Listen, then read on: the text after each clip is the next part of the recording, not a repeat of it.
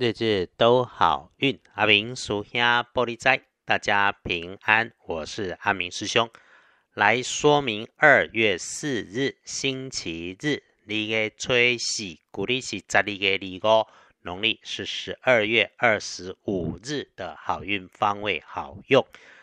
星期日的正财在东南方，偏财要往北边找。文昌位在西南，桃花人员在西边。吉祥好用的数字是一二六。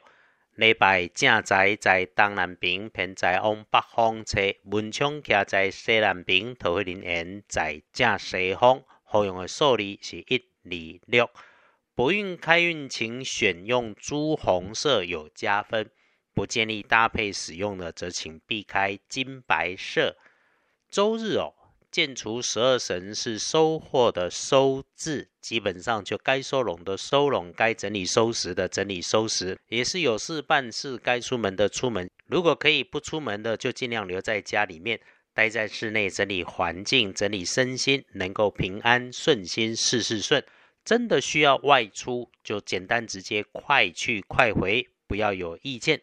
你听见了什么？看见了什么？事不关己的，别多嘴多说，多生是非。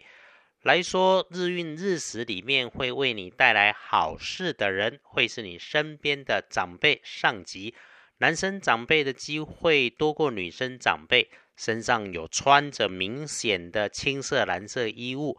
虽然他谈起话来跟你说的内容也是老生常谈，不过哈，真的有些道理在里头。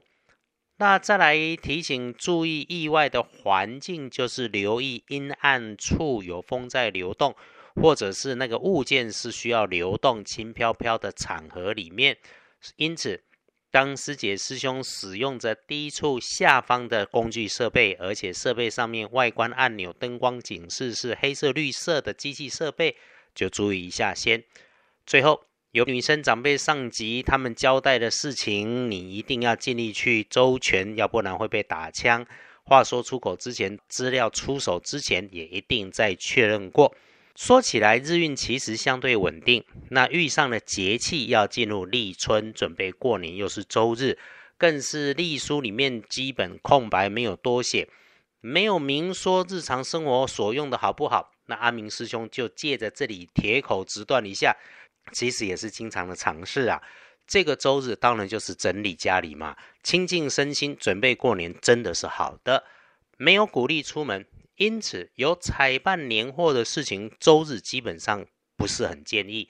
心态上含蓄内敛、虔诚不张扬，照顾好自己跟身边的人，就会很美丽。看历书通胜星期日，出远门为了游玩缓一缓，为了工作直去直回，别生枝节没问题。谈合约、签交易、发想新事业，就先不要。整天里面拜拜祈福许愿，没有说没有加分减分。沐浴净身好，清理环境好，而且是不错的好，一定要善用。戊戌日看日时日运上，天亮的五点到七点钟善用抄经唱题静坐大好。早上七点钟过，在外面移动要留心交通安全要注意。建议哈，就是你起床之后再睡个回笼觉，再起床就会很不错。你就开启你周日的懒惰模式是适合的。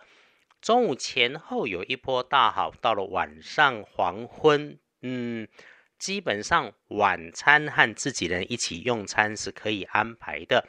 但你如果花时间在天兵猪队友一起来晚餐聚会，反而会乐极生悲，不如早早在家里休息的好。